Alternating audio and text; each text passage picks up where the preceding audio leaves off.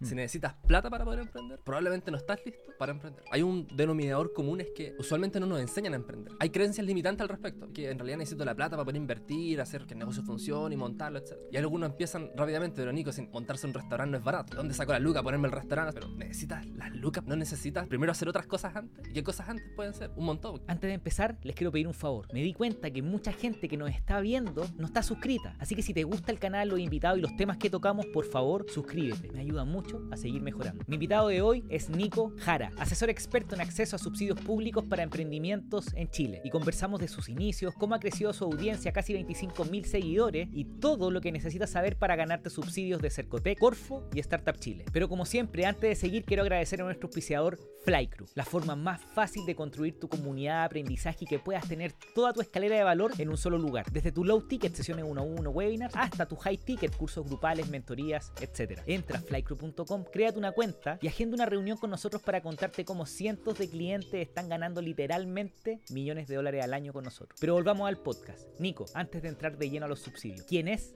Nico Jara? Primero que todo, un emprendedor. Alguien que le gusta hacer cosas, hacer que las cosas pasen. Alguien que también tiene interés por diferentes áreas. Me gusta harto los negocios, la tecnología, la Perfecto. música.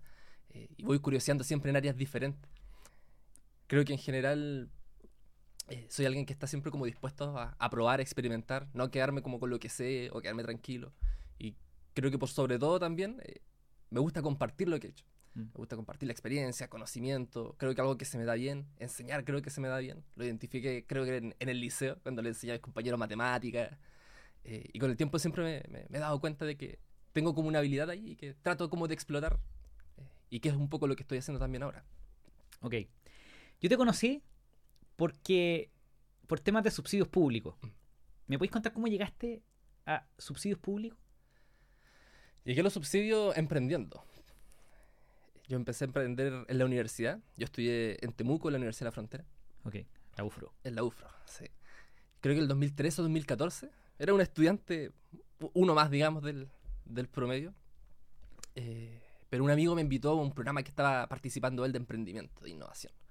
Y cuando fui, como que hay momentos que, que son momentos clic. Así como que yo me acuerdo que entré y, y algo me, me produjo. Y dije, oye, esto, esto es una sensación distinta, una sensación nueva. Y empecé a aprender de un montón de cosas. Modelo de negocio, startups, eh, Lean Startups. Yo creo que lo positivo es que aprendí harto de, de startup al inicio, antes de aprender quizás del otro tipo de, de emprendimiento más tradicional, lo que Entiendo. me llevó a acelerar un poco ciertos pasos. Y en eso, eh, a mí me gusta siempre aprender haciendo. Entonces, si aprendo algo de startup, voy a querer aprender haciendo mi propia startup. Y en esa búsqueda, y mezclando un poco con algunas cosas que sabía de programación, en la universidad también algo me tocaba ver, eh, empezaba como a crear algunos tipos de productos, servicios, y ahí armé un marketplace cerca del 2014, que es el primer que, startup que yo diría. Ok, ¿y pero qué estudiaste?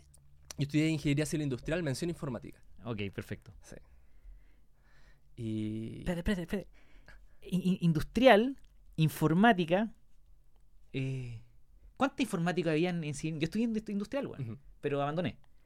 Eh, pero, y había escuchado la- las menciones. ¿Te sirvió de algo?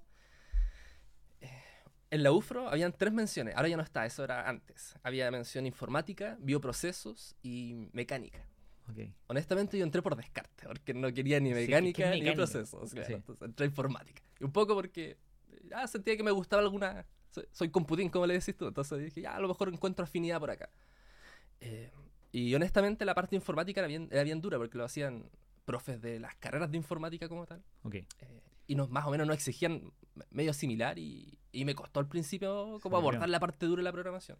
Pero Mm. cuando lo empecé a mezclar con emprendimiento como que cambió, como que las ganas, la forma de aprender, la manera Mm. en que quería hacer las cosas, iba cambiando la dinámica y ahí me iba, se me iba haciendo un poco más fácil. Yo creo un poco por el interés, por las ganas, A mí iba como por ese lado. A mí, no sé, dime si te, te pasó lo mismo, pero a mí me, a mí me encantó aprender en la universidad eh, más que nada algoritmos Mm. y a parametrizar problemas. Mm. Que te ponían problemas así como el jardinero va caminando y Claro. se encontró con un problema y después otro problema. Entonces tú tienes que empezar a armar fórmulas Ujú. y después encontrar X, Y, Z, weón, y hay siete variables y siete ecuaciones y siete problemas y siete statements. ¿Te pasó algo parecido? Cuando te encontraste con eso, ¿te gustó? ¿Te... Sí, yo creo que en realidad me quedo harto de la universidad con, con, con dos cosas, en cómo te configura una manera de pensar en- y cómo te, te da autonomía. O en mi caso me pasó que yo desarrollé demasiada autonomía en la universidad. Entonces iba a clase, entendía la mitad, pero no me quedaba con el reclamo de que no le entendía el profe y iba a reclamar, sino que dije, ya me la tengo que arreglar de alguna manera para sacar este ramo adelante. Y creo que esa autonomía ahora la aplico en todo. Eh, por eso se me, da, se me ha dado fácil emprender, se me ha dado fácil crear cosas, se me ha dado fácil eh, crear contenido, hacer todo lo que estoy haciendo, hacerme la disciplina, publicar todos los días. Se me da porque logré desarrollar autonomía. Creo que eso es lo que más rescato del paso a la universidad en realidad. Claro, porque en la universidad tenía una prueba y tenéis que estudiar tú, nadie te obliga. Claro, Eh, también tiene que ver con que una tarea que son 5, 6, 7 años. claro. Más encima tenéis que tener. Tenéis que. 6 años, tenéis que. Es un esfuerzo a largo plazo. Y normalmente cuando uno está acostumbrado a que las cosas pasan rápido, Claro. eh, creo que la universidad es, es la primera gran dificultad adulta que toma mucho tiempo conseguirla. Claro. Entonces, eh, me gusta eso de la universidad, pero tú terminaste, Terminé, sí. titulado y todo. Sí. Ok, ¿no te arrepentís de nada con la universidad? ¿Te gustó lo que tu paso por ahí? Sí, sí, o sea, depende de la perspectiva y el punto de vista. O sea, por supuesto, como emprendedor. Tu perspectiva, tu, tu aprendizaje. Sí, yo creo que como emprendedor eh, rescato harto de que yo estaba en Temuco, entonces en Temuco, eh, una ciudad más o menos pequeña, eh, los ecosistemas de emprendimiento e innovación son más o menos pequeños, hay oportunidades, pero creo que la universidad también son buenos motores para eso. Entiendo. Yo rescato harto que la yo no sé si fuera de la universidad quizá hubiese llegado a emprender o hubiese hecho las cosas que he hecho, no lo sabemos, Sí. pero yo lo descubrí ahí y, y agradezco harto de que la universidad también lo difunda harto, sea un buen semillero para que la gente eh, busque esto, Sí. ¿sí? sobre todo los, más, más las temáticas vinculadas a innovación. Sí, yo soy. Hay gente que cree que a mí no me gusta tanto las universidades, pero yo encuentro que las universidades son bacanes. Eh, hay problemas de repente sí que pasa con las universidades que quizás tu carrera no, porque ju- justo estás estudiando algo que está como eh, bien avanzado, pero carreras que te enseñan habilidades que no sirven en el mercado hoy día. Como esta carrera que conversaba con Emilio en el episodio anterior, pero eh, auxiliar forense o algo así, Claro. que inventó una, una universidad y después la y dijo esto no, no sirve de nada. Sí, sí. Pero nada, la universidad es bacán si le sacáis el provecho. Ahora, volvamos al marketplace. Tu primer emprendimiento. Sí. ¿Marketplace de qué? El clásico ejemplo que vemos hoy día de conectar prestadores de servicio con gente que necesitaba esos servicios. O sea que en Temuco 2014, digamos, eh, siempre las cosas llegan un poquito más lentas a regiones. Ahora con internet cada vez se nota menos, pero eh, en realidad los temas de brecha de digital, eh, digitalización de los negocios y cosas de ese estilo era, era todavía frecuente verlo ahí en, en la región. Entonces dije, oye, esto puede ser una, una buena oportunidad. Eh, y en eso empecé a trabajar. Y con ese eh, postulé un financiamiento. Y postulé principalmente porque eh, escuchaba y veía de que todos los emprendedores levantaban plata porque necesitaban plata. Yo todavía no tenía claro para qué necesitaba la plata. Le dije, ya voy a postular para tener la plata. Claro. Eh, y en eso empecé a aprender. El primero postulé creo que un, creo un semi expando ex- o escalamiento, creo. Yo no tenía ventas todavía nada. O sea, yo postulé porque vi y postulé sin saber nada. Y ahí me llegó un feedback donde justamente decía, bueno, usted tiene que tener eh, cierto nivel de venta para postular acá. Me llegó un, un feedback bien, bien, bien correcto parte de Corfo eh, para, ese, para ese entonces. Eh, y ahí empezó como el, como el camino de decir, oye, hay plata disponible eh, y algo se puede hacer, digamos. ¿Cómo podemos mejorar la propuesta para realmente poder conseguir este financiamiento y poder trabajarlos con los proyectos? Entiendo. Esa fue la, la primera. Pero de, saber ahí estaba en pañales. o sea, ¿no? ¿Y, y cuándo tomaste la, la decisión, ok, de tu emprendimiento, pero cuándo tomaste la decisión de empezar a ayudar a otros Mm. a conseguir sus propios financiamientos? Y ahí pasa un, un largo camino, porque esto fue 2014, eh, donde no me va bien con este marketplace. Bueno, que de hecho, yo- para mí fue, fue la experiencia emprendedora, donde dije, oye, aquí realmente me formé como emprendedor, porque fue donde eh, empecé a salir literalmente a la calle, iba a hablar con los prestadores de servicios, les mostraba la propuesta, logré tener algunas ventas, eh, tenía, montamos una oficina después y me acuerdo que recibía llamados de, de usuarios que estaban preguntando por tal servicio, entonces yo dije, oye, eh, me empecé a sentir como emprendedor de verdad. Obvio. Y dije, este ya puede empezar a agarrar vuelo. Eh, pero en algún minuto me di cuenta de que no, no agarró tanto vuelo como yo quería. Y empecé como a mirar otras op- opciones, otras oportunidades y empecé como a probar otro tipo de proyectos. Mm. Entre que aprendiendo cosas, probaba, probaba. Y ahí después probé un, un segundo emprendimiento. Mientras, todo esto mientras no, no terminaba la universidad, por cierto. Y este segundo eh, era un, un software para restaurantes. eh, que inicialmente, esto inicialmente partió peleando lo, lo mismo, pensando en regiones, peleándole a los a, a- a Groupon, digamos. No sé si- Sí. eh, pa- para, los que están aquí en, en, en- cierta generación quizás no lo van a reconocer, pero el Groupon antes, al menos allá en, en Temuco, eh, tenía varios restaurantes, por no decir a todos. Y, y la comisión de Groupon era bien, bien pesada para el restaurante. El restaurante siempre se quejaba, decía, oye, esto al final son puros clientes Groupon porque nunca vuelven, Mm. la comisión es alta, entonces no, no, no les servía mucho.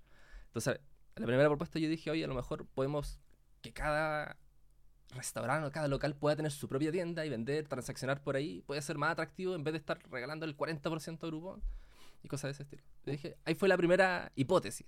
Tenéis razón, porque Groupon no solamente era un canal de venta online, pero de descuentos. Ujú, Pero lo interesante fue que para muchos era la primera vez que tenían un canal de venta online. Claro. Y tú viste esa oportunidad. Claro. Con el tiempo tratamos de implementarla. Bueno, partí yo con esto. eh, sumé un, un par de personas en el equipo con quienes empecé a emprender y a meterme como en todo este viaje. Eh, gente que conocí en, en la misma universidad también. Y, y luego empezamos a evolucionar la idea, la escalamos y logramos armar un MVP. Entiendo. Y eso lo presentamos un semilla. Eh, el primer semilla lo presentamos en el 2016. No nos fue bien, pero nos llegó un feedback que fue súper importante. Y ahí Mm. aprendimos de ese feedback. Al año siguiente lo volvimos a postular y ahí lo adjudicamos. Perfecto. Eh, y ahí eran, no eran el semilla inicio como ahora, eran capital semilla, donde postulaban como 3.000 personas, se lo daban a 50. Entonces para nosotros era como, como el granito, dijimos, oye, en Obvio. realidad... eh, Puta, eh, eh, es cierto, bueno, eh, Sí. las tasas de, de- postula mucha gente. mucha gente, exactamente. Y te lo ganaste el 2017. 2017. Eh, pero para responder a, a- a tu pregunta, luego de esa vuelta, eh, bueno, ese proyecto tuvo su historia, podemos contarla después, quizás más en detalle. eh, y ahí fui adquiriendo como, como ese aprendizaje aplicándolo a otras cosas. Levanté otro proyecto después, otro financiamiento para otro emprendimiento, que también era un, era un semilla, un semilla regional. sí.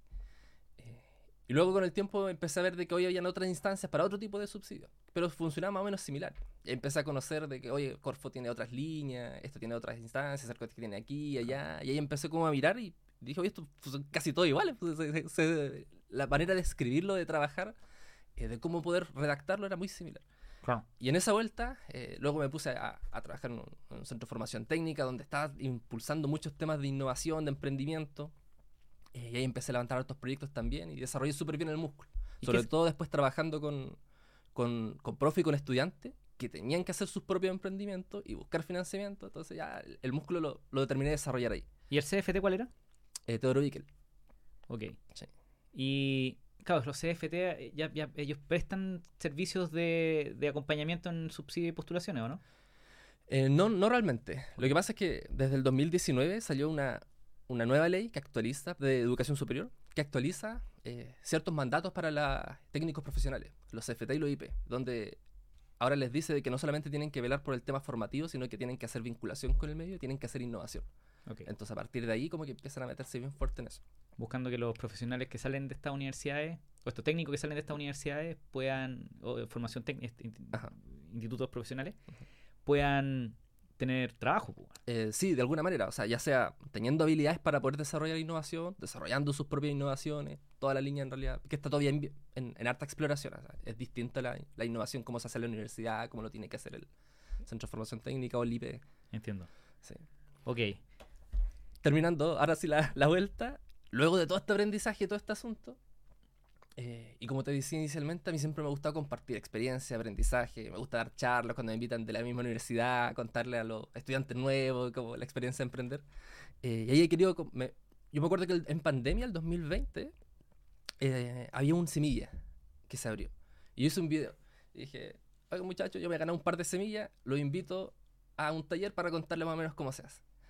Y me acuerdo que ahí me contactó un, un cowork y me dijo, oye Nico, hagámoslo en conjunto. Ya llegaron como 50 personas y, y me di cuenta de que, oye, en realidad la gente tenía una brecha muy grande respecto a lo que creía de un semilla, sobre todo de Corfo, que muy distinto a veces, el- de- hecho, es muy distinto al de Cercotec.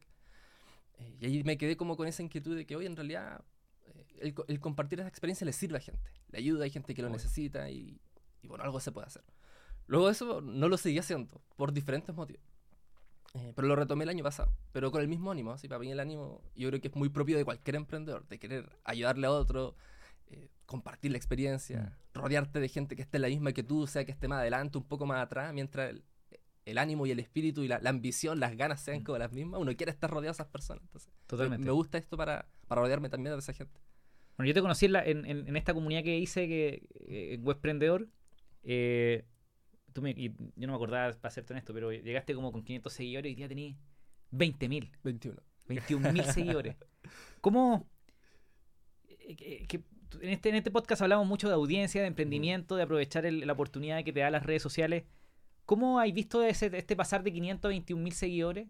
Eh, no solamente en términos pers- personales, sino que profesionales y de, y de Lucas, weón. Sí, eh, yo inicié creando este contenido en esta línea principalmente porque era algo en lo que me sentía como. En la comunidad, todos hablaban, de- eh, yo veía cómo todos estaban empezando a crear sus propios contenidos, sus propias líneas, lo que sabían. Eh, yo estaba como, como curioso, como inquieto. Dije, oye, esto puede ser una oportunidad interesante, voy a partir hablando de algo que sé. Pensé en hablar solo de emprendimiento, Mm. pero quise ir un poquito más de nicho y decir, oye, en realidad creo que he levantado cierta cantidad de plata en fondo, entonces Mm. creo más o menos saber, así que voy a, a empezar a hablar sobre esto. Eh, y claro, y los primeros videos, yo partí con el, el primer video, se hizo súper viral, de hecho, bueno, no tanto, digamos, no millones, pero cerca de 200.000 visualizaciones, porque partí con una frase que escuchaba constantemente. La frase era, los fondos públicos están todos arreglados. Porque se lo escucha a muchas personas, de que, oye, en realidad esto se ganan con Sí. pituto, esto no se pueden ganar, y un montón de cosas así. Y como había escuchado con esa frase, y aprendí de que hay que partir con un gancho, y dije, "Ya, esta frase va a ser un- una frase gancho. Eh, y luego me lancé y dije, "Oh, en realidad, pero eso es lo que creemos normalmente porque nos cuesta ganar fondos, ¿sí? no es fácil, ¿sí? 3.000 postulantes y que eligen a 50 no es sencillo. Claro, otros son más pequeños, postulan 1.000, 1.500, pero siguen dándoselo, se lo dan a, a grupos muy pequeños también. Entonces en esta vuelta eh, y de este compartir de experiencia de cómo lo he hecho, de qué me ha resultado a mí, creo que es lo que se me ha dado más cómodo y lo que también ha logrado como enganchar con personas. ¿Cuál, cuál crees tú que es la, la- la importancia de rodearse de personas que están en la misma que, que tú?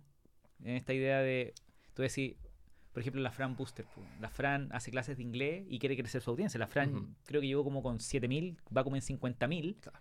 Cuando digo llegó, llegó a la comunidad, eh, a, la comunidad webprendedor. Eh, ¿cómo, ¿Cómo es rodearse con gente que está en la misma? Sí. Eh, es, es todo un tema esa conversación. Hay un hay un- una teoría, digamos, adaptada que la adaptó Roberto Muso, el viaje al emprendedor, ¿cierto? Que está más pensado para startup, pero yo creo que es aplicable a varias de las cosas para emprendedores tradicionales, startup o lo que sea. Y ahí muestra un poquito este viaje. Y al principio, dentro de las primeras partes, la primera etapa dice, oye, parte con una motivación del emprendedor, la persona emprendedora, dice, oye, tiene, tiene ganas de hacer algo. Y el paso siguiente dice exponerse al ecosistema. Y ahí estoy, digamos, súper de acuerdo, digamos, en el sentido de que, oye, exponerte al ecosistema implica muchas cosas. Significa de que tienes que, de partida, contarle a personas lo que estás haciendo. Contarle a otras personas de qué quieres hacer. Contarle a otras personas de que, oye, esta, esta oportunidad identifiqué, este problema identifiqué, o esta idea tengo. De partida para que te conozcan. Y lo segundo es que en ese exponerte vas conociendo a este grupo de personas. Personas que están identificando problemas similares a los que tú tienes, o otras de otras líneas que no tienen nada que ver, pero que en el fondo todos están buscando un, un algo, están buscando, persiguiendo un objetivo, y, y se esfuerzan por eso, y trabajan en función de eso, Mm. y rodearte de todo ese ánimo, de toda esa cultura, eh, es un empujón súper fuerte. Eh, la- las clásicas frases de dime con quién andas, te diré quién eres, el promedio de las cinco personas con las que están, es realmente cierto. O sea, si yo estoy con cinco personas que todo el día hablan de emprendimiento e innovación, como me pasó a mí, que estaba todo el día leyendo un WhatsApp de gente que crea contenido, es inevitable que uno no termine haciéndolo. Entonces creo que para el tema de emprender es fundamental rodearte de emprendedores, que, con gente que trabaje en el ecosistema, de exponerte a, estos espacios colaborativos que hay, que ahora con la presencialidad están volviendo también, eh, porque eso finalmente te va a mantener en, Mm. En, el flow, digamos, en el estado de, de lo que estás haciendo. Maravilloso. Dejo todo invitado a participar de la comunidad que tenemos nosotros, como la comunidad Webprendedor, porque justamente yo, yo les contaba, pues que para mí la posibilidad de usar las redes sociales para que nuestros negocios crezcan es la oportunidad del siglo. Hoy día las redes sociales te permiten crecer, publicar un video que se te haga viral y que tu vida cambie. ¿Tú crees que tu vida cambió creando contenido? ha cambiado en varios aspectos, las formas en las que, principalmente en cómo miraba eh, el hacer emprendimiento o el hacer cosas. Como te decía, me gusta hacer eh, y siempre mi opción de hacer era crear startup. Y dije, ¿cómo voy a crear mi siguiente startup? Eh, pero en esto, en esto de crear contenido, me di cuenta de que, oye, también se puede generar impacto en personas. no necesariamente haciendo el emprendimiento que uno se imaginaba que es el que va a generar el impacto positivo en la gente. A mí me gusta mucho eso de, de ver cómo gente ve transformaciones en su vida. Claro. Inicia en un estado y que producto de que pasa por esta experiencia, este servicio, este producto, logra llegar a un estado siguiente, pero hay una, una evolución, uno puede ver un progreso en eso. Claro. Eh, y creo que el crear contenido me ha, me ha entregado harto de, harto de eso, en el sentido de que yo hago todo, de momento todo orgánico. Eh, y de hecho, mis servicios casi que no los no recuerdo explícitamente haber dicho, oye, te vendo tal servicio. Al contrario, la gente me escribe me pregunta, Nico, ¿cómo me asesoro contigo? Eh, ¿Tienes algún curso? ¿Vendes algún taller? Y me preguntan explícitamente cosas. Eh, y después los resultados son los mismos. O sea, termino un taller, termino un programa o algo y, y, y no sé, algo que, que realmente yo en un emprendedor saber de que la gente está contenta con lo que está entregando, siente que aprendió, siente que avanzó. Eh, y yo creo que eso es transformacional, más allá incluso de, de lo económico, que podemos hablar de eso también, que me ha, me ha permitido percibir ingreso adicional eh, por la creación de estos mismos contenidos, por la asesoría, por diferentes cosas. Eh, es ver que uno realmente tiene capacidad de generar impacto en otra persona, independiente del nivel de experiencia que uno tenga, de los años de experiencia que tenga, porque Sí. yo tengo 30 años, eh, para algunos soy muy joven, eh, pero aún así hay cosas que uno ha hecho que alguien está dos escalones quizás un poquito más abajo y uno le puede tirar un empujoncito, tomarlo de la mano para elevarlo y seguir caminando juntos. Entonces, para mí ha sido transformacional eso. Ok. Y ojo que ganaste varios millones, varios, varios millones de pesos el año pasado. No hablemos de monto porque no quiero. Pero lo entretenido es que tenéis claro que podéis multiplicar por 10 lo que hiciste el año pasado en tres meses. Lo voy a hacer este año y lo voy a hacer por 10. Me da vuelta la... Le doy vueltas todo el tiempo a pensar en cómo. Ok. Pero tengo claro en que en que es totalmente posible. O sea, yo partí, como dices tú, 500 seguidores, que era un grupo de amigos, gente conocida. En medio de seis meses, crecer 20.000. Que viene los siguientes seis. Eh, no sé, una locura. Yo lo veo, lo creo y me doy cuenta de que es así. Si es cosa de verlo como los otros creadores también lo están haciendo. Pero, Nico, no, no quiero profundizar tanto en tu creación de contenido. Hablemos de financiamiento público. Excelente. Yo creo que esto sea una masterclass de subsidios públicos. Ya, imagínate que yo soy un emprendedor. Un emprendedor que dice, es que yo no tengo plata. No puedo empezar. ¿Qué le diría a ese emprendedor? Respondiendo estrictamente a esa Sí, pregunta, f- duro, firme. si crees que no tienes plata y por eso no puedes empezar, entonces no estás listo para emprender. Y ese no, es- ese no estar listo significa no que no puedas hacerlo, sino Mm. de que, oye, ¿cuáles son los pasos previos quizás que tengo que hacer para poder comenzar con mi emprendimiento? Para poder desarrollar la idea de negocio que tengo. lo que tengo. Esto independiente de que seas pyme tradicional, que quieras hacer una startup. Si Mm. necesitas plata para poder emprender, probablemente no estás listo para emprender. Me gusta. Yo sería más bravo. Dedícate a otra weá, anda a buscar trabajo. ¿Sí o no? Puede ser. ¿Por qué? ¿Cuál es de los... ¿Por qué? ¿Por qué es tan importante que un emprendedor pueda desbloquear ese problema? ¿Por... ¿Qué opináis? ¿Por qué? Es tan importante que un emprendedor pueda encontrar la respuesta a esa pregunta, el cómo empiezo si no tengo plata. Sí, aquí todo un tema, la verdad, porque pasa que mucha de la gente igual con la que trabajo, la que asesoro, de pronto son, son profesionales, gente que estudia una carrera, hay gente que no, gente que está emprendiendo con las suyas, pero hay un denominador común, es que eh, usualmente no nos enseñan a emprender. Al profesional incluso que tiene nutricionista, no sé, cosas de ese estilo, o cualquier prestador de servicio, Mm. no tiene ramos en su carrera que sean cómo hacer negocios, cómo emprender. He visto que un par de carreras, sí, como por ejemplo carreras de, que estudian odontología, ellos sí tienen como un ramo de negocio. no sabía. ¿ya? Eh, sí, pero no, no sé si en todas. ¿sí? Pero la mayoría me he dado cuenta de que no está. Diseñador y cosas de este estilo no, no le enseñan a emprender. Entonces, hay creencias limitantes al respecto. Hay creencias de que en realidad necesito la plata para poder invertir, hacer que el negocio funcione y montarlo, etc. Y algunos empiezan rápidamente, pero Nico, sin montarse un restaurante no es barato. Eh, ¿Dónde saco la luca? Ponerme el restaurante. Ya, pero ¿necesitas las lucas para ponerte realmente con un restaurante? ¿No necesitas primero hacer otras cosas antes? ¿Y qué cosas antes pueden ser? Un montón, porque puede ser realmente primero validar si es que tienes un producto que la gente le gusta, la gente quiere. No necesitas ponerte con un restaurante para eso. Puedes armarte un Insta, empezar a armar tus propios productos, ver si la gente le gusta o no, empezar a buscar un nicho. Hay un montón de cosas que se pueden hacer previos antes de tener las lucas para empezar a, a- a trabajar en, en que el negocio crezca. Ok, pero te quiero, te quiero sacar toda esa idea. ¿Qué hace entonces un emprendedor que no tiene las lucas para empezar? El que dice que ya, yo no necesito plata, pero por favor ayúdame, ¿qué hago primero? Lo primero que tenemos que hacer acá es, es dos cosas. Es identificar a tu cliente. Mm. Es saber quién es el cliente a quién tú le quieres vender. De- diciéndolo así bien, bien de transacción, ¿a quién le quieres vender? Claro. Si le damos el segundo clic, uno tiene que empezar a mirar cuál es el problema que tiene ese cliente y que yo le quiero resolver. Bueno, un estricto rigor al que le quiero vender. Eh, y primero entendiendo eso, tengo que empezar a mirar luego, ok, ¿qué tengo yo para ofrecer? ¿O qué le puedo ofrecer a esta persona? Que realmente resuelva ese problema y que ella esté dispuesta a pagar por Correcto. este negocio. Sin eso resuelto, no tengo ningún sentido todavía que me pasen plata para poder invertirlo. Entiendo. Sí. Entonces lo primero que debiésemos empezar a trabajar es identificar, oye, ¿a quién le quiero resolver el problema? ¿A quién le quiero vender? ¿Y qué puedo hacer yo al respecto para poder trabajar en eso? Total. Ahora, ¿cómo voy probando? Porque tú me decís, ok, perfecto, tengo una empresa, tengo que definir mi cliente ideal, mi- eh, cuál es el problema que estoy resolviendo, qué solución voy a entregar. Eh, ¿cómo, ¿Cómo un emprendedor puede probar eh, todo esto? ¿Cómo... Sí, sí, entiendo la pregunta. Esto... Mira, y la cuestión así de sencilla, Nico. Si tú eres emprendedor y no eres capaz de solucionar esto que estamos conversando ahora, anda a buscar trabajo. ¿No es cierto? Claro. Dedícate a otra cosa. La clave de un emprendedor es ser ingenioso. Pero quiero que los ayudemos. po. ¿Cuál es el ingenio que se necesita? ¿Qué es lo, ¿Cuáles son los experimentos que tengo que hacer? ¿Qué, qué has visto tú, Nico, que funcione? Va a depender si eres una pyme tradicional o si eres una startup, el tipo de experimento que puedas hacer. Hay algunos, por ejemplo, voy a hablar de, hablamos primero de la pyme tradicional. Y el mismo caso del restaurante. ¿sí? Esta empresa que quiere eh, montarse con algún restaurante para vender X tipo de comida, eh, ya hablamos, ¿cierto? El cliente, ¿cierto? El- la propuesta, lo que gustaría vender. eh, y empezar a hacer algunos ejercicios. Hay muchas formas y estrategias y técnicas que uno puede indagar y ponerse a buscar. ¿sí? Y yo recomiendo mucho hacerlo. Yo las primeras veces que emprendí era reacio a las metodologías y cosas de ese estilo porque creía que por intuición, por guata, la podría hacer igual.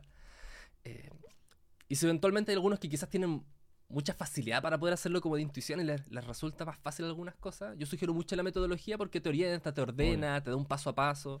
Y entre eso algunas metodologías que te sirven para validar cosas. Como por ejemplo se habla harto eh, de las ventas en blanco. Ventas, ventas, en, ventas de humo le llaman también algunos. Que en el fondo uno ofrece y vende, saca a comercializar un producto eh, que no existe, que no está, que no está disponible.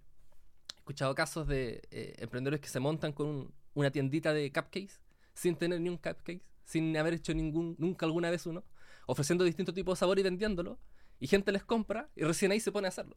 Entonces, no necesitó montarse con el restaurante efectivamente para poder hacer que este negocio viera si funcionara o no. Entonces ahí la, el, el tema del negocio, entre comillas, como, como de Instagram, como de red social, eh, es una muy buena estrategia para poder hacerlo. El emprendedor más tecnológico, más de startup, probablemente tiene mucha más herramientas y sabe de más herramientas, porque está involucrado en en un entorno donde te incentiva mucho la validación temprana, la validación Mm. barata y cosas de este estilo.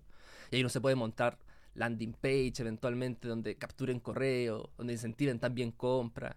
Eh, pero lo importante siempre es tratar de buscar algún indicador que nos demuestre de que el cliente está interesado en nuestro producto, pero con una acción real, con un ejercicio real. ¿sí? Y aquí en este sentido, ¿qué cosas no son buenos validadores? Por ejemplo, las famosas encuestas. Siempre nos encontramos con estas encuestas de que eh, estaría dispuesto a comprar este producto, de la- ¿cierto? Que, eh, hay, hay- hay un libro súper bueno sobre esto, que es el Mom Test, ¿cierto? donde nos hablan y nos dice de que en realidad el, un alqui- la, la persona que estás encuestando no te va a querer decir nada malo, no va a querer hacer, hacer sentirte mal, Sí. eh, pero por otro lado, el cliente también es súper optimista sobre lo que haría en el futuro. Entonces, usualmente siempre dice, sí, yo compraría, pero en realidad en la práctica no, no- no es algo que realmente ocurra así. Sí. Eh, entonces, por eso es importante tratar de buscar la transacción. Hay que ver lo que la gente hace, no lo que la gente dice. Justamente, lo que la gente hace, lo que la gente dice. Hay también ese mismo libro, habla de, de otro punto sobre el, Se el llama tema de- Mont, Mom Test. Mom, Mom, de mamá, es como el test Ah, de mamá. Mom, Mom Test. Claro, Perfecto. Mom Test. Sí, el- el- es súper bueno porque dice... sí, ¿Cuál es que- quién es el autor? ¿Te No recuerdo el nombre del autor. Ya, pero se Mom escribe Test. Mom Test, sí. Pero en el fondo es buenísimo porque dice, sí, eh, es es súper corto el, el libro, pero te entrenan cómo hacer entrevistas a clientes para poder Uf. identificar problemas, para poder saber de que realmente estás construyendo algo que el cliente sí necesita eh, y no algo que uno cree que sí. Y, Claro. y en el fondo hace un, un muy buen ejercicio como cuando uno le va a preguntar a la mamá. Así que, oye mamá, eh, ¿te gust- ¿qué, qué te parece esta idea de negocio? ¿Qué sé yo? Y hace unas comparaciones de cómo sería una buena, una mala entrevista. Tremendo libro, súper recomendado para, para cualquiera que esté emprendiendo, tradicional o no, porque te ayuda a entender realmente si es que vas a construir algo que el cliente realmente quiera o no. Obvio. El mismo libro también nos dice, oye, mejor trata de averiguar cuánto está gastando actualmente por una solución alternativa, por algo que, bueno, que si el problema realmente existe, significa que algo está haciendo al respecto Claro. ahora para resolverlo. ¿Cuántas lucas le está metiendo ese algo? Y ahí te puedes hacer una idea más real de la disposición a pago que realmente respecto a lo que te diría que, que podría ser. Total. Ahora, para los que son más computines, yo digo los clientes de Flycrew también, lo interesante es que pueden hacer un landing muy sencillo explicando el valor que quieren entregar y poner un botón de pago y que la gente compre. Bueno. Claro. Eh, ¿e-, ¿Eso lo veis que funciona? Sí, sí, eso. ¿Lo recomendáis a tus clientes? Sí, eh, siempre con cuidado, por supuesto. O sea, no, es el objetivo ponerse a vender un real humo que de pronto y después no tengas capacidad para poder entregar el, el, valor y el producto que estás ofreciendo. Pero si crees que puedes hacerlo en un plazo determinado o, procura también hacerlo con, algún plazo de entrega. A veces puede ser una venta muy en blanco porque con una promesa de que en un par de meses más te puedo entregar este producto. Pero hay, alternativas en el fondo que, pueden ser valiosas a tener en cuenta siempre y cuando eh, logremos tener esa transacción. La transacción es clave para poder hacer una validación de, un negocio. Aquí es súper importante para los que son, no son emprendedores, quieren ser emprendedor, el emprendedor cumple su palabra. Si no la cumpliste, perdiste todo lo que hiciste anteriormente. Entonces, tengan mucho cuidado, porque el emprendedor quizás no tiene recursos, quizás no tiene familia en términos de, apoyo financiero, quizás no tiene inversionista. Lo único que tiene un emprendedor es su palabra. Así que por favor, si la vais a empeñar, que no la perdáis, porque si perdís tu nombre, perdís todo. Es duro. El mundo es muy chico. Entonces, si queréis levantar capital, si queréis encontrar clientes, si queréis. El, nombre se empieza a pasar. Eh, y, la reputación es clave. Eh, Eso pasa, con, pasa con los productos, con, los servicios, con, incluso más allá del nombre del mismo emprendedor. un servicio que está mal prestado fácilmente pasa, eh, como dices tú, el, mundo es bien pequeño, entonces afecta a tus mismos clientes, a otros clientes colaterales. es súper difícil reponerse. de, promesas no cumplidas, de caída, de que causa, a veces no son malintencionadas, a veces uno se la juega, arriesga, a mí también me ha pasado de que arriesgo cosas, no las cumplo, pero uno tiene que asumir las consecuencias también, pero recuperarse de eso es, duro. los clientes normalmente no buscan soluciones perfectas, sino que lo que buscan eh, son soluciones rápidas. Mm. Entonces, si tu promesa falló, da la vida por resolverlo. Tú dijiste dos cosas que alguien podría... ¿Qué? Dijiste pyme tradicional y startup. ¿Cuál es la diferencia? El pyme tradicional es el negocio que probablemente es, es, el negocio conocido. El negocio que uno va caminando por el centro o por cualquier parte y, te das cuenta que hay un negocio, un local, y dices, oye, este es un negocio que yo conozco. Que eso puede ser una panadería, un restaurante, mm. una ferretería, un almacén, un, supermercado, puede ser una tienda electrónica, etc. Un negocio que uno sabe que existe y que está ahí disponible. Es una pyme tradicional. Eh, usualmente varios de los prestadores de servicio también entran en esta categoría de prestador de, de servicios como empresas tradicionales, ¿no? porque eh, no, no, no, tienen, digamos, ningún tipo de incertidumbre, ningún tipo de que, oye, no sé si esto me va a funcionar o no. Eh, el negocio tradicional tiene esa característica de que tiene un modelo de negocio que ya está validado. Ese es el concepto clave. De que es un negocio de que ya existe, de que no hay duda de que esto, chuta, le va a ir bien. La gente comerá en restaurantes, la mm. gente se sentará a comer aquí estos platos. No, o sea, a por años vemos que la gente se sienta a restaurantes a comer. Distinto es que te vaya bien por temas de gestión. Correcto. Por temas de que a lo mejor, como, como dices tú, tu servicio no es el adecuado, o a lo mejor tus productos no están bien preparados, o no estás bien ubicado en cierta parte, qué sé yo. Pueden ser muchos otros factores que determinen que tu negocio le vaya bien o no. Pero el hecho de, no, no la incertidumbre de que chuta las restaurantes le dirá bien, porque ya son negocios validados. Y así pasa con muchos otros. Entonces, si ves un negocio funcionando, probablemente una pyme tradicional, porque es un negocio que ya está validado, que se sabe que funciona. Perfecto. Una startup es todo lo opuesto. Una startup es un negocio que tiene demasiada incertidumbre, porque no se sabe si es un negocio que va a funcionar o no. Es un negocio que está, las definiciones del libro dicen, eh, una startup es un, grupo de personas que está buscando hacer que un negocio, un modelo de negocio funcione. ¿Y qué características tiene este modelo de negocio? Es que tiene que ser, hay, tres en particular, es que tiene que ser rentable, por supuesto, que, que dé lucas, que sea replicable, que se pueda hacer más de una parte y que pueda ser escalable. Y ese concepto es creo que es uno de los más importantes porque tiene que ver con qué tan rápido puede crecer este negocio o qué tanto puede crecer sin que su estructura de costo crezca tanto. Voy a poner un ejemplo ahora para, para poder simplificar la comprensión. Eh, algo que también hago en los talleres para, para facilitar. Eh, pensemos en un, en un restaurante, en un, un, New Sushi, por ejemplo, conocido aquí en, en Santiago. Sí tremendo negocio. O sea, creo que hace poco los vi que están abriendo en México, gigantes, llenos de sucursales en no, una locura el, el negocio que están haciendo. Pero si pensamos en el negocio detrás, es un negocio de restaurante, es un negocio que, Mm. que evidentemente si necesita crecer, para crecer como lo está haciendo, necesita de, de unas lucas muy grandes, porque en el local que tiene, probablemente que pueda atender 100 personas, si quiere atender 200, necesita meterle más infraestructura, más insumos, más personal, Mm. y un montón de una serie de cosas que hace que, que ok, puede crecer, le puede ir bien, pero la inversión y el tiempo para poder hacerlo va, a ser un poco pesado. ¿sí? Y, sí, es replicable, lo puede llevar a cualquier otro lado, por supuesto, pero en la escalabilidad es donde se queda un poco corto. Y en el concepto de que es un modelo de negocio que ya existe. Mientras que la startup eh, debe pasarle todo lo contrario, debe tener la capacidad de poder atender, eh, si atiende 100, poder atender 1000 sin problema, 10.000 sin problema. Evidentemente siempre hay costo asociado, pero que no tiene que ser significativo como lo es para el restaurante. Y por eso usualmente uno piensa y relaciona mucho las startups con aplicaciones o con servicios tecnológicos porque son los que tienen mayor facilidad de escalar. Eh, porque requieres de, de muy no tienes que hacer una aplicación por cada usuario, por decirlo así. O sea, tienes un mismo servicio que puede hacerlo crecer mucho más rápido que lo que puede hacer un, un restaurante. Como el caso de los Rappi, por ejemplo, que trabaja en el mismo negocio de, de alimentos, Sí. pero se alimenta de. per- perdón, se, se, se se pobla de todos estos restaurantes que ofrecen sus productos y ellos los ofrecen a usuarios y por eso les permite crecer porque no tienen que abrir otro restaurante para crecer el negocio, tienen que afiliarse a los que ya existen. Nico, ¿y por qué alguien haría una startup si es tan, tanta incertidumbre, weón? ¿Por qué no mejor me hago un restaurante que yo sé que si lo pongo en la esquina la gente va a llegar y va a comer y ya? Puedes hacerlo. Hacer una, una pyme tradicional no es necesariamente malo, no es peor. Al contrario, creo que quizás, eh, y digo creo porque no tengo la, la cifra en este minuto, pero probablemente hay una mayor tasa de éxito en pymes tradicionales que en startups. En startups probablemente tenemos una tasa de, muerte mu- mucho más alta. Y pueden ser súper buenos negocios, o sea, pueden crecer, les puede ir bien, tienen otro tipo de complejidad, otro tipo de cosas. Eh, sin embargo, la startup eh, es es una locura. El emprendedor es una persona ya, ya particular, una persona distinta, una persona que, que- que por algún motivo no encaja en lo que hace, quiera, vive de otra manera las cosas. Pero el de startup, eh, igual tiene que reunirse ciertas condiciones características para que alguien quiera emprender en startup. Eh, tiene que tener una, una capacidad de enfrentarse al riesgo también eh, distinta, tiene que estar en, en en- una condición, una situación donde pueda asumir ciertos riesgos. Eh, pero por sobre todo yo lo que percibo de la gente que trabaja en startup y que hace startup es que gente que es demasiado, pero demasiado ambiciosa. Gente que de verdad quiere comerse el mundo, literal. Gente que dice, bacán, me gusta emprender, pero no quiero estar con este local que tiene impacto solamente en un par de cuadras en mi ciudad. Quiero tener un negocio o algo que impacte el mundo completo. Ojalá millones de personas estén usando mi servicio y que por supuesto uno pueda saber de que está generando de valor a muchas personas.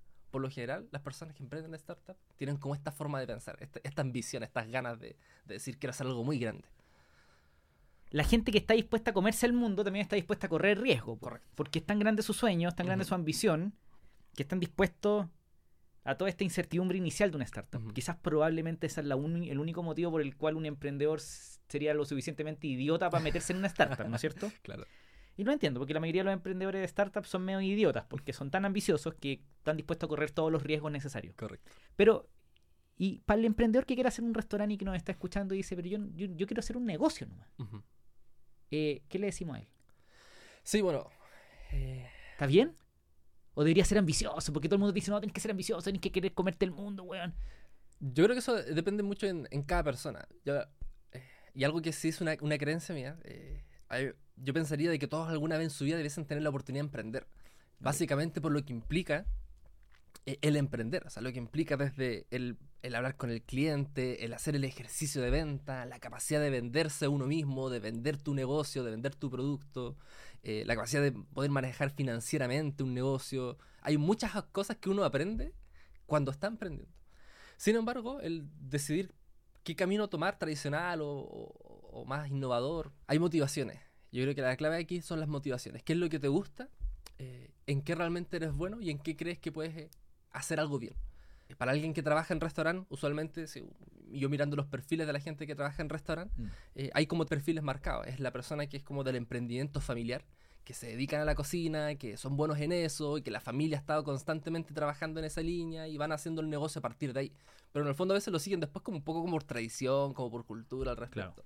Pero también está el otro perfil, que es de esta gente que, que, que le gusta también hacer negocios simplemente. ¿sí? Hay gente que dice, oye, esto es una buena oportunidad de negocio, metámosle lucas, Sí. veamos, hagamos que esto funcione, le ponemos un administrador, hagámoslo súper encachado y luego montemos otra cosa. Y hagamos- hay, hay diferentes tipos de perfiles. Pero en definitiva, lo que he visto eh, tiene que ver mucho con los intereses. Eh, la gente emprende en cosas que le interesan, en cosas que le gustan.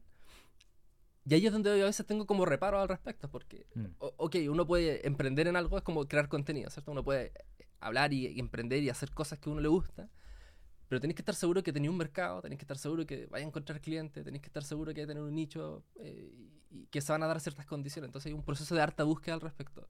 Ok. Yo creo que la, la recomendación más grande que puedo hacer acá es, es explorar y es en, en primera instancia atreverse primero a ver cómo, cómo va evolucionando esto.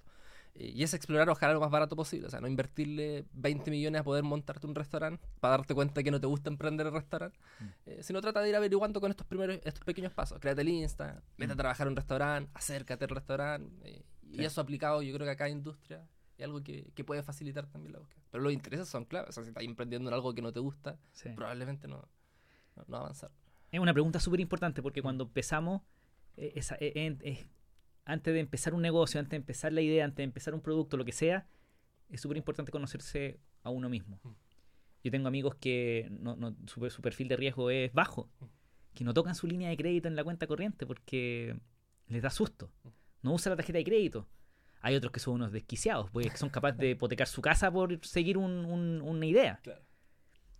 independiente de qué es lo que pueda opinar del, del riesgo que están tomando Ujú. específico, eh, estoy de acuerdo contigo. Tiene que ver con conocerse mucho uno mismo, atreverse, explorar, y así uno se va dando cuenta quién diablos soy. po. Ok.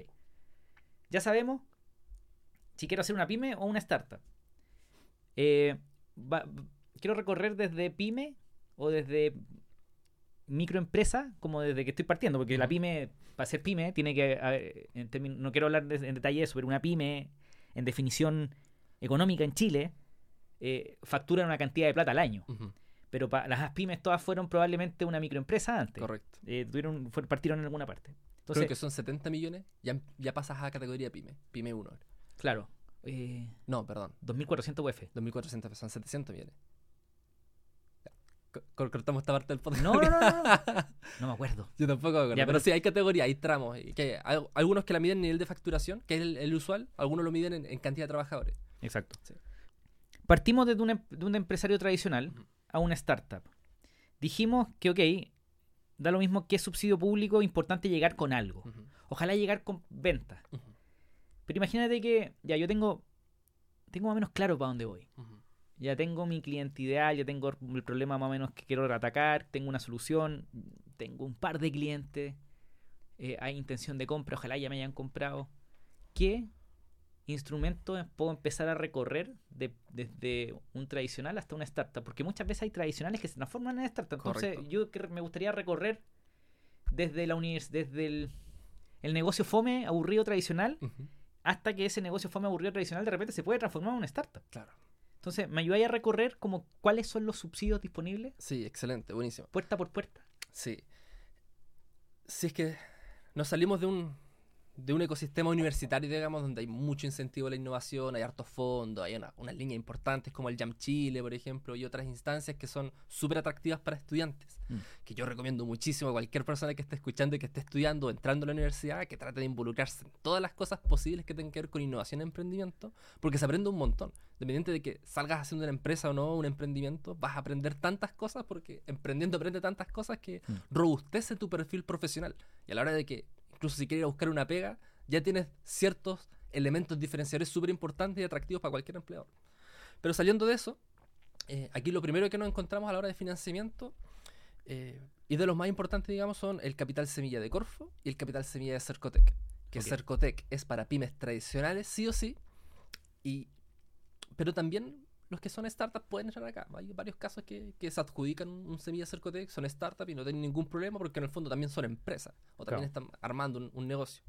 Pero el capital semilla de Corfo tiene la particularidad de que busca mucho más negocios tipo startup, negocios que tengan componentes de innovación importantes. ¿sí? Entonces, eh, lo clave aquí es que ambas son capitales semilla. Y te dicen, puedes llegar con una idea y nosotros vamos a apoyar que tú puedas desarrollar y ejecutar esa idea de negocio Mm. para que se vuelva un negocio.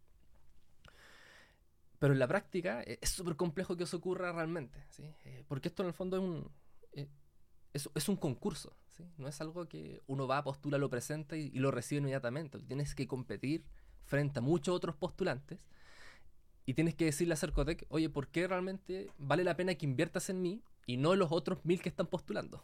¿Sí? Claro. Entonces esos elementos son clave. Y llegar solamente con la idea eh, probablemente te va a restar muchos puntos si es que llegan otras personas que llegan con cosas avanzadas. De que, oye, yo tengo mi Insta, tengo mis cosas vendiendo, he hecho tales productos que estoy comercializando, o he hecho tales pruebas y tengo mil personas interesadas que me dejaron su correo electrónico en esta LAN. No sé, cualquier acción que tú puedas demostrar de que tu idea ya la estás ejecutando o estás poniéndola en marcha, va a ser súper positivo para poder aumentar tus chances en los fondos. Yo creo que mi primer fondo lo gané principalmente por eso, porque yo llegué con un MVP con una primera venta.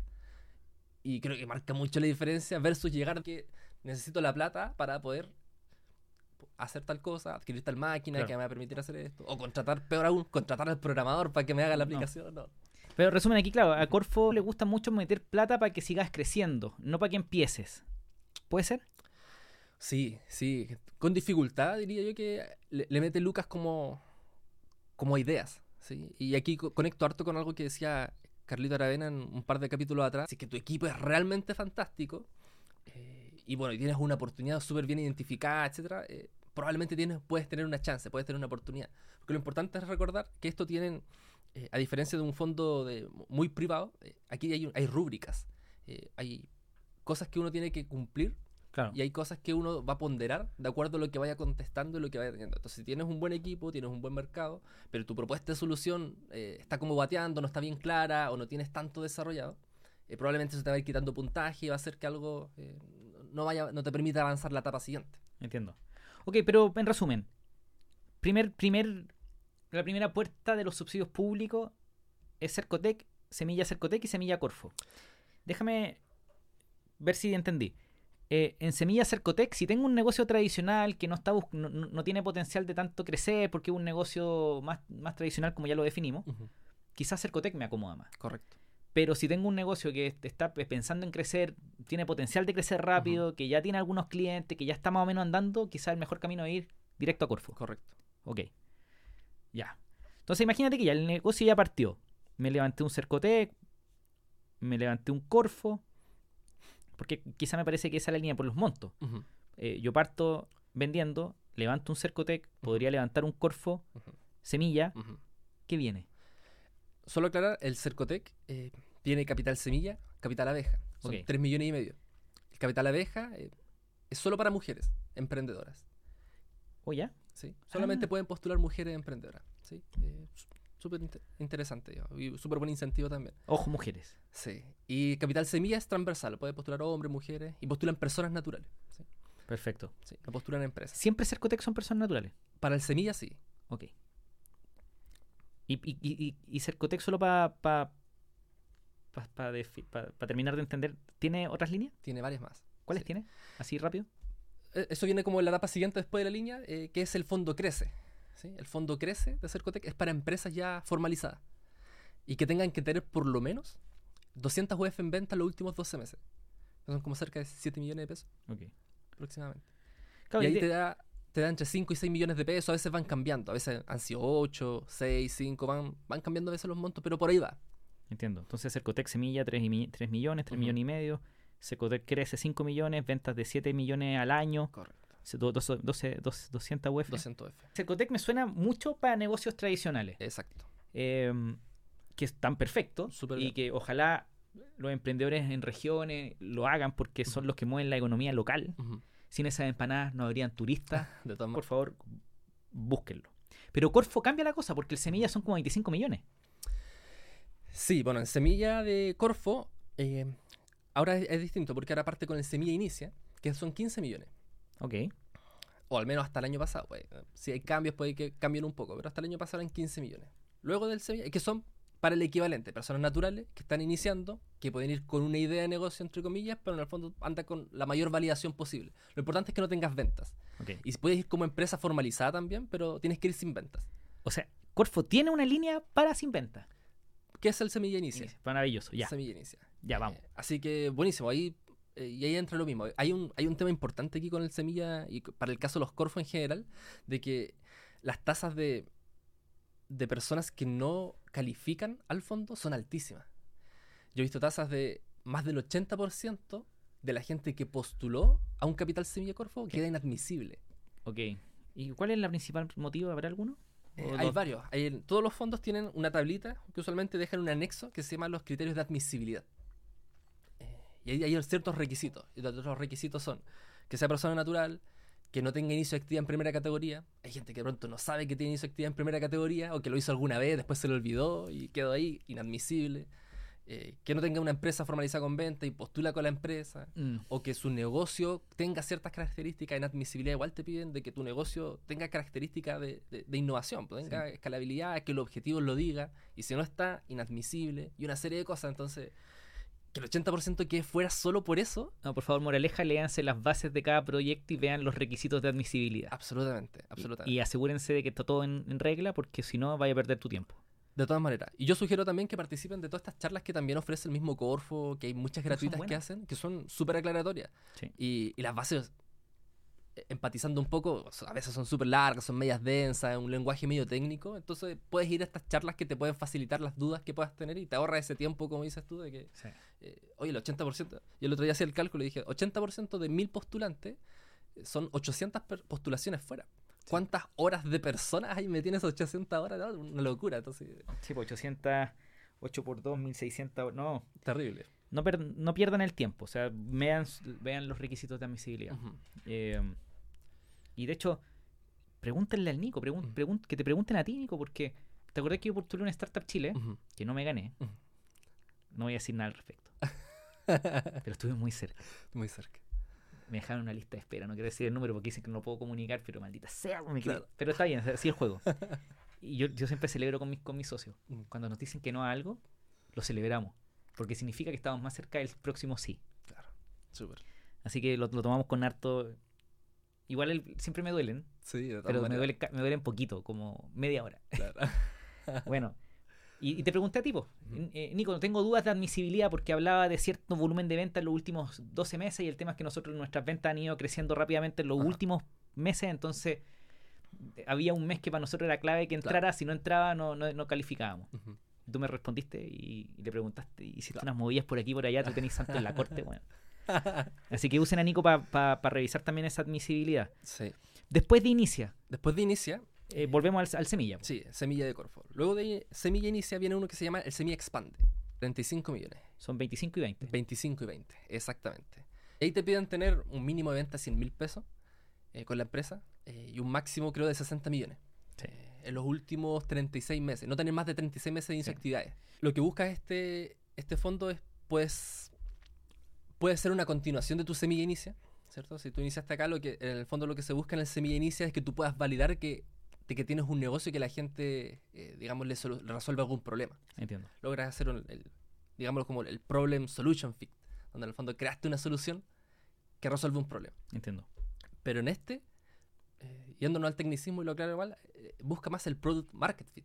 Entiendo. Que en el fondo lo que trata de hacer acá es decir, ok, ya tienes esta solución, pero ahora tienes una solución que encaja lo suficientemente bien con el mercado, con Sí. el grupo de clientes, con el grupo de personas. Eh, hay una def- la definición en español es como ajuste de producto-mercado. Eh, y hace poquito estaba leyendo un libro que me gustó como, eh, cómo lo explica, porque dice, oye, la manera de saber si estás en el product market fit eh, es principalmente saber con la retención. Es principalmente saber si es que tienes, si los clientes que tienes están volviendo a tu producto, probablemente ya llegaste al product market fit. Porque después puedes tener súper buenas campañas de marketing, vender, hacer cosas, pero si en el fondo el cliente no vuelve, realmente estáis con la solución adecuada para el cliente. Pero si vuelve, tienes un, un nivel de retención importante, probablemente ya, ya llegaste. Sí, claro, porque tener un, no tener buena retención significa que tenéis como un balde al que le estáis echando agua y ese balde tiene hoyitos y el agua se te está yendo por abajo. Tal cual, exacto. Ojalá que en un negocio tú captís agua en el balde, pero no se te vaya, o que se te vaya en un, en un rango que eh, el- no se te vacíe el balde nunca. Exactamente, sí. Así que claro, Semi Expande te apoya en eso. eh, hay un hito crítico de que si te va bien, lograste cierto nivel de venta, pasáis la etapa siguiente.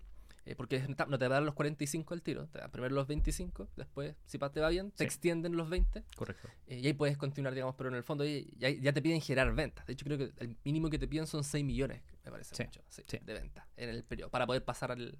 en- Sí, un incremento de venta mayor a 6 millones. Mayor, se- del 50% mayor al 6 mi- a 6 millones. Creo que por ahí va la... Exacto. Bueno, ahí y la recomendación también es- tiene que ver con que cuando estén mirando financiamiento, vayan a verse las bases. Las bases son claritas, son largas y todo, exacto. pero siéntense a estudiarlas. Eso. O sea, imprímanlo, siéntense y vayan viendo punto por punto. Es la admisibilidad que es lo más importante, exacto. hasta también los objetivos, en qué podéis gastar la plata, etcétera. Eso. Después del Semilla Expand de Corfo, ¿tiene alguna otra línea? Hay una, hay una que está después que se llama escalamiento, Ok. siguiendo como esta misma línea startup. Yo el escala- las líneas de escalamiento ya son cientos de millones de pesos, ya es más grande, ¿no es cierto? Son montos más, más grandes. El, el escalamiento usualmente te dan 60 millones. Y te piden también más o menos lo mismo. La expectativa es que puedas aumentar el 50% de tus ventas o al menos 60 millones de pesos. Ok. Pero claro, y esto lo que busca es ya. Aquí ya se supone que ya tienes tu negocio andando, funcionando. De hecho, te pide facturación. Creo que también te pide 60 millones los últimos 12 meses. Todo como va en la línea de 60 ok. eh, de venta. Eh, y ahí ya espera que tú te vayas a otros mercados, que te empieces a internacionalizar o que empieces a vender en otras regiones si no lo estás haciendo. ok. Eh, pero eso con el negocio ya viene andando, o sea, donde no hay duda de que ya hay un, un producto que, que la gente está usando, que está comprando. etc. Exacto. Sí. Ok. Y eso sería, obviamente Corfo tiene, ¿cuántas líneas tiene? ¿60? O Más de 80. Más de 80. Más de 80. Y hay unas que son súper específicas, Sí, algunas que son de emprendimiento femenino, otras que son de transferencia tecnológica, otras que son solamente para Puerto Montt y para regiones correcto. o para Valparaíso. Seguramente ahora con los incendios van a activar líneas exclusivas para la quinta región, ¿no es cierto? Eh, en resumen, hay que estar pendiente a la página de, de Corfo. Correcto. Tú igual estáis súper pendiente y le estáis contando, ¿no es cierto? Sí, yo. eh, hay un montón de financiamiento dando vuelta en, en diferentes, en diferentes líneas. Corfo principalmente son las que yo eh, más manejo porque es la que he tenido mayor experiencia trabajando y ganando financiamiento. Pero los Cercotec también. eh, a veces voy a jugar un poco con los FIA, con los fondos de innovación agraria, agrícola, perdón. Eh, que son líneas justamente para proyectos de agronomía, pero si uno mira los formularios son exactamente iguales, Sí. eh, con la diferencia de que a veces te piden requisitos de que seas una empresa que ya esté formalizada, de que puedas tener ciertas capacidades en tu equipo que acredite que pueden hacer esto, que eh, en realidad es lo mismo que te piden para hacer una startup, que el equipo tenga las capacidades para poder Claro. construir lo que está haciendo. Es que en términos de admisibilidad es importante lo que estás diciendo, porque hay veces que hay líneas que te piden tener, no sé, pues doctores en el equipo, Exacto. PhD, Exacto. sí. con magísters. Ujú. ¿Y por qué? Porque están buscando que haya el, el capital humano para poder desarrollar, no porque le interese eh, discriminar a personas que no tengan doctorado y magíster, sino que entienden que la única forma de desarrollar patentes, eh, investigación y cosas se necesita tener Sí. esa expertise. Startup Ciencia se mueve más como en esa línea. No he incursionado mucho ahí porque eso es como bien de, de universidad, como que ya tienen mucho apoyo desde ahí. Pero Startup Claro. Ciencia busca, busca menos y que es un, es un tipo de startup diferente. Sí, claro. Eh, con el grupo con, del desafío que estoy trabajando ahora, que armé un grupo de personas con las que vamos a postular un primer financiamiento. Una de las personas tiene un emprendimiento más de base científica, que está súper interesante y me entusiasma también meterme como en estas líneas para ver cómo, cómo podemos armar un modelo de negocio que realmente eh, pu- pueda resultar, digamos, bien escalable a partir de lo que está construyendo, que está súper interesante. Y para terminar, eh, yo sé que hay, hay, otra, hay un montón de otros subsidios como los que entregan los gobiernos regionales. Eh, son los, los gobiernos regionales. ¿Me podéis dar como una idea de quién podría ir a, a mirar los gobiernos regionales? Sí, los gobiernos regionales eh, son para otro tipo de, de empresas, digamos. ¿sí? No, no lo digamos negocios porque eh, usualmente el, gobierno regional no, no financia empresas privadas con fines de lucro. Fundaciones. Fundaciones, organizaciones sin fines de lucro, digamos. Eh, universidades, eh, municipios, todas estas instituciones públicas usualmente son las que les piden lucas al gobierno regional para poder ejecutar sus planes, sus proyectos. Y aquí entran harto las fundaciones también que, que eh, lo que buscan aquí es finalmente generar un beneficio en persona y no que la empresa genere utilidades. Sí. Están con mala fama, sí. Están con mala fama la- la- Las fundaciones. Sí, sí. pero no-. Ok, si tenía algún tipo de, de, de, de negocio, no, no sé si negocio, pero al final la gente vive de esto. O sea, viven de la, la gente que se dedica 100% a las fundaciones tiene que recibir un salario, pues, entonces de todas maneras. viven de su fundación.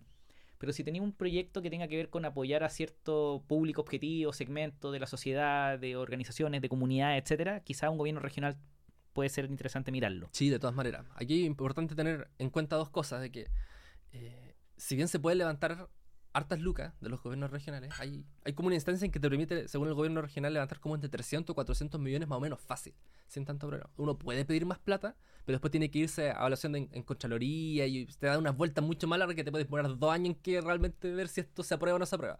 Esta otra puede ser un poco más rápida, pero hay dos componentes igual importantes. O sea, tienes que tener un- una formulación técnica también muy buena, muy prolija. Y aquí se, se utiliza una metodología así distinta, quizá lo que se utiliza en otra. Aquí se utiliza la metodología del marco lógico, eh, que esa la hizo el, el Ministerio de Desarrollo Social y... O sea, no la hicieron ellos, pero la, la- la bajaron, digamos, para que eh, se trabaje de esta manera y, y tiene algunas diferencias. Yo me acuerdo que el primero que hice me costó como agarrarle un poco la onda porque cambian algunos conceptos, algunas formas de redactar. eh, pero es, una línea que, que hay que trabajarla bien, pero se puede levantar un buen financiamiento. ¿Tú tú, hayas adjudi- adjudicado eh, financiamientos de, fundaciones? Sí, de fundaciones no, pero de, de este mismo centro de formación técnica, por ejemplo, eh, logré levantar un financiamiento que da un gobierno regional y que pasa por este mismo flujo, digamos, al que se somete. Y ahí está esta parte técnica que es durísima O sea- porque el valor técnico es bien duro, pero también está esta parte eh, que es un poquito más, más política del punto de vista que necesita ser aprobado eh, políticamente por el Consejo Regional para decir, oye, este proyecto sí vale la pena que lo, que lo financiemos. O sea, Nico, habláis, habláis Cercotec, digo, lenguaje Cercotec, Sí. lenguaje Corfo y lenguaje Core. Lenguaje core. claro. ¿Sabía hablar lenguaje Startup Chile? Eh, Startup Chile. Me ¿También? encanta Startup Chile. Mira, si- oye, Nico, si voy a ir una máquina de los subsidios. Cerremos con esto. Startup Chile. Yo sé que tiene tres líneas: Ignite, Build y Growth. Exacto. El build va primero. Eh, Ignite va primero. Ah, Build- Build, Build va perdón. primero, Uy, sí. perdón. Build. Build. Ignite y Growth. Y. ¿Me puedes explicar como brevemente como montos para quién y, y cómo adjudicarlo? Sí, Startup Chile eh, es la primera aceleradora de negocios pública del mundo. Plata que te dan y que tú no tienes que devolverla, no te piden ningún porcentaje a cambio, a diferencia de cualquier otra aceleradora, que si uno va a Y Combinator o cualquier otra, ¿cierto? Se quedan con cierto porcentaje también. Sí. Eh, pero sin duda esta es un- un- una tremenda oportunidad, ha sido referente en varias partes del mundo y varios han replicado también lo que ha hecho Startup Chile. Y Startup Chile lo que busca es principalmente startup. Y solamente para reforzar el punto, son emprendimientos que tengan alto potencial de escalamiento. eh, y ahora últimamente se le ha dado mucho énfasis a la al componente tecnológico. ¿sí? Eh, y digo, se le ha dado harto énfasis porque eh, una startup no necesariamente necesita una componente tecnológica fuerte para ser startup, Mm. pero sí sabemos que lo facilita y que usualmente las que tienen una componente tecnológica fuerte pueden escalar mucho más rápido. Entonces, Startup Chile ha estado privilegiando mucho esto. Y ahora la base lo dice explícitamente. Dice, tienes que tener una componente de innovación y tecnológica súper importante dentro de tu proyecto. O sea, casi como que Corfo, Corfo quiere que crezcáis rápido, pero Startup Chile quiere que explotí. Sí, una locura. Una locura, sí. Y, y claro, y aquí tiene estas mismas tres líneas que son como equivalentes a lo que hace el semilla en Corfo. ¿sí? El build, por ejemplo, es un equivalente al semilla, de Cor- semilla inicio de Corfo, donde puedes llegar con la idea, entre comillas, ¿cierto? Sabemos que ya lo conversamos, que mientras más avanzado llegues, sin ventas, por supuesto, Sí. eh, te va a ir mejor. Eh, y luego de esto puedes pasar, eh, bueno, haciendo mención importante, o sea, Startup Chile tiene un, un programa un poquito más acotado en tiempo, son cuatro o seis meses, me parece mucho que son las primeras etapas, eh, pero también te ofrecen un montón de otras cosas, el acceso a un ecosistema, mentores, a- alumnis que le llaman, que son también de Startup Sí. Chile, que, que le agregan un valor adicional que es súper importante, y de pronto entras a un batch donde fácilmente el, tu compañero de batch puede ser el próximo Notco, Sí, claro. eh, y, y, ah, realmente se genera un, un- ambiente que es súper interesante, que, que vale totalmente la pena eh, buscar ser parte de eso. Mm. Eh, pero luego de esta parte del build, eh, lo que se busca es exactamente lo mismo, que puedas validar técnicamente tu producto, que puedas construirlo y decir, esto funciona, hace lo que dice que tiene que hacer y a la gente le está sirviendo. ¿Cuánta plata es? El primero eh, son 15 millones, me parece que fueron este año. A veces el año pasado creo que fueron 10, 12, el Ignite 25, me parece mucho que son 25, y también tienen una opción de extender como por 10 más. Ok. Sí. Y Growth Y creo 75. 75, exacto. Y como digo, la misma lógica. El build, el equivalente al semi inicia, el ignite, el, el equivalente al semi expande, y el growth, el equivalente al escalamiento. Perfecto. Persigue exactamente lo mismo. Nico, y para terminar, una vez que te adjudicas estos proyectos. Cercotec, Corfo, Core, Startup Chile, por supuesto hay otros subsidios, pero hablemos de esto. ¿Qué implica para el emprendedor la mantención de esos fondos? Sí. Sí, es todo un, es todo un tema. Todos funcionan diferentes. Eh, Cercotec, brevemente, tiene dos maneras de poder apoyarte en esto. Cercotec te dice, tú puedes comprar las cosas que quieras comprar eh, por tu cuenta y nosotros te devolvemos la plata después. O puedes hacer una compra asistida, donde compramos en conjunto. En el fondo, eh, eh, pero es- esto es un cuento porque tienes que coordinarte con el proveedor, decirle que hacer cosas que pone una parte, uno pone la otra. Y ahí, O sea, tú te adjudicáis los financiamientos y hay todo un proceso de, de, de- de gastarte la plata. No es llegar y sí. como que te pasan la plata y te olvidáis. No. En- A eso, a eso eh, voy. ¿Qué implica las rendiciones? Sí. Para Cercotec funciona así, y, eh, lo tiene de esa manera. Corfo funciona eh, con intermediarios, que le llaman entidad patrocinadora, que usualmente son incubadoras, algunos corpos, espacios que en el fondo son em, eh, empresas intermediarias que te ayudan y te facilitan esta gestión de la rendición. Sí. Porque como dices tú, no, no es que te pasen la plata y no se la puede gastar. Usualmente Corfo te la pasa en remesa y te dice, este es el primer pago, te la pasa acá. Eh, y uno con la entidad patrocinadora se tiene que entender con la rendición de todo lo que está gastando. O sea, si compraste algo, tienes que enviarle el... Todo contra rendición. Exactamente, y que tiene que ser con factura y con cierto código de proyecto, Sí. y tienes que enviarle todo el historial de tu empresa, y que estáis pagando los F29, y que estáis pagando los sueldos, y, y- es, es complejo la verdad, no es un tema sencillo, es en ocasiones abrumador. La primera vez que yo empe- eh, empecé a hacer esto, yo tenía 21, 22 años con mi primer fondo. Y claro, y, y ser experiencia laboral previa yo lo encontré demasiado abrumador, era, era, era terrible, era muy pesado. Sí. Pero uno, pero las personas que son disciplinadas, son ordenadas, que tienen esta cultura, digamos, de, oye, de saber cómo seguir un proceso ordenado, se les facilita harto y no es algo que tampoco sea imposible de hacer, pero sí algo que hay que tener en cuenta. Ok, mucho orden porque como son subsidios públicos, Así es. eh, el- eh, son platas públicas, quieren cuidar las lucas. Y no solo cuidar las lucas, sino que también protegerse de posibles actos de corrupción. Por supuesto. Por eso es tanto el, el- el- orden. Entonces, si se ganan un proyecto, un subsidio público, sea muy ordenado, Ujú. busquen apoyarse en su entidad patrocinadora. Yo trabajé con UDB Ventures y sin ellos hubiese sido un desmadre. Claro. Eh, ellos me ayudaron mucho. Eh, busquen entidades patrocinadoras que sean buenos partners. Eh, busquen, busquen al Nico, Nico Jara, Jara Script en Instagram porque es clave. ¿Qué le diría ahí para terminar? A alguien que, que ya levantó estos subsidios públicos eh, y que de alguna manera abandonó esta locura de la rendición y todo el cuento y ahora es como que se acabaron las- los financiamientos públicos. Mm. ¿Cuál es como el siguiente paso? Como, Sí, eh, bueno, lo importante de tener en cuenta es que eh, no necesariamente se acaba. Hay una serie de financiamientos que uno podría estar entiendo. dedicándose constantemente a hacer esto y, y lo podría hacer y conozco gente que lo hace y, vive constantemente esto. Eh, yo creo que es importante de que las personas no, dejen de, de buscar innovar en su empresa, en su negocio, con lo que están haciendo. Incluso, como decías tú, una pyme tradicional le puede meter mucha innovación a su negocio y, y hay hartas lucas para eso. El mismo Corfo tiene líneas como el Súmate a Innovar, que son para empresas que no han innovado Mm. y que están buscando meterse en innovación, oye, esto puede ser un primer inicio, te dan como 12 millones de pesos para poder hacer unos primeros ejercicios de innovación y de ahí te puedes saltar a fondos súper grandes, 50 millones, 70, 150 millones. Sí, claro. Es una locura las lucas que hay para meter la innovación porque eh, se sabe y está estudiado de que la innovación es la que mueve la economía de los países, la que los desarrolla, la que los avanza y que, y que bueno, por eso también se hacen todos estos esfuerzos. Yo creo que en Chile, más que yo creo, la, la estadística dice que Chile todavía estamos un poquito al debe. De la OCDE veía hace poquito un estudio, aprovechando que está en, en clase, lo veía, y somos creo el, el país que tiene menos empresas que hacen innovación de los Mm. países de la OCDE. Mm. Sí. Eh, y así una serie de cosas. O sea, creo que somos- teníamos como el 20%, mientras que Suiza tenía como el 90%, Canadá el 90% de las empresas hacen innovación. Entonces, hay brechas grandes que creo que, que- que es importante que, te- que tengamos siempre como en mira de, de no abandonar. Nunca dejar de innovar. Y ojo con esto. Me parece que a veces los políticos hablan como de innovación, como que tenemos que innovar, pero se olvidan que el que innova es un emprendedor. Mm.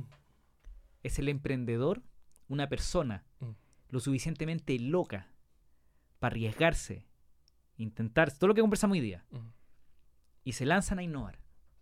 Súper importante que no nos olvidemos de eso, que son los emprendedores los que innovan. Así que estoy de acuerdo contigo. Si, si, si su empresa sigue creciendo, tienen que seguir innovando, porque si dejan de innovar, va a haber un cabro chico de 20 años que va a innovar más que ustedes, que se los va a comer con papitas fritas. Así que, Nico, algo que estés haciendo ahora que nos queréis contar para que te sigamos, te- eh, eh, tu- tus mentorías, tus talleres.